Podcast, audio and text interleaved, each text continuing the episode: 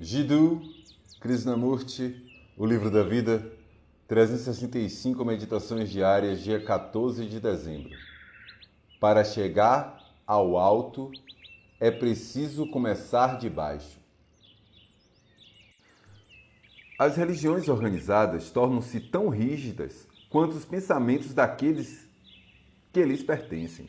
A vida está em constante mudança. É um contínuo contínuo tornar-se uma revolução sem fim. E como uma organização nunca pode ser flexível, ela fica no caminho da mudança, torna-se reacionária para se proteger. A busca pela verdade é individual, não congregacional.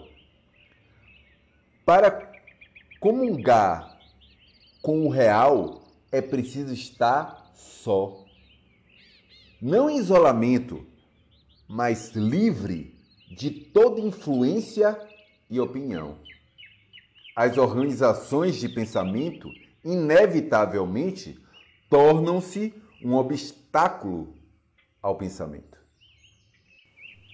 Como você próprio está consciente, a ambição pelo poder é quase inesgotável em uma chamada organização espiritual.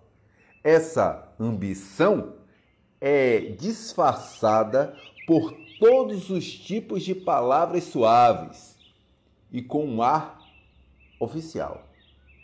Mas o câncer da avareza, do orgulho e do antagonismo é alimentado e compartilhado.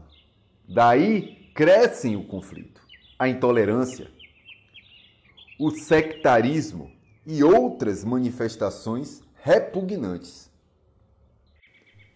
Não seria mais sábio ter pequenos grupos informados de 20 ou 25 pessoas, sem mensalidades ou filiações, reunindo-se quando fosse conveniente para discutir afavelmente a abordagem da realidade?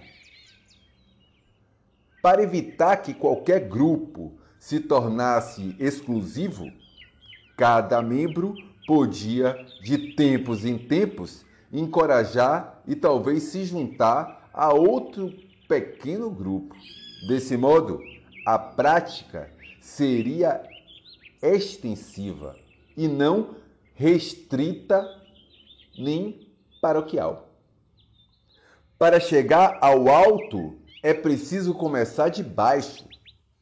Desse início pequeno, pode-se ajudar a criar um mundo mais sadio e feliz.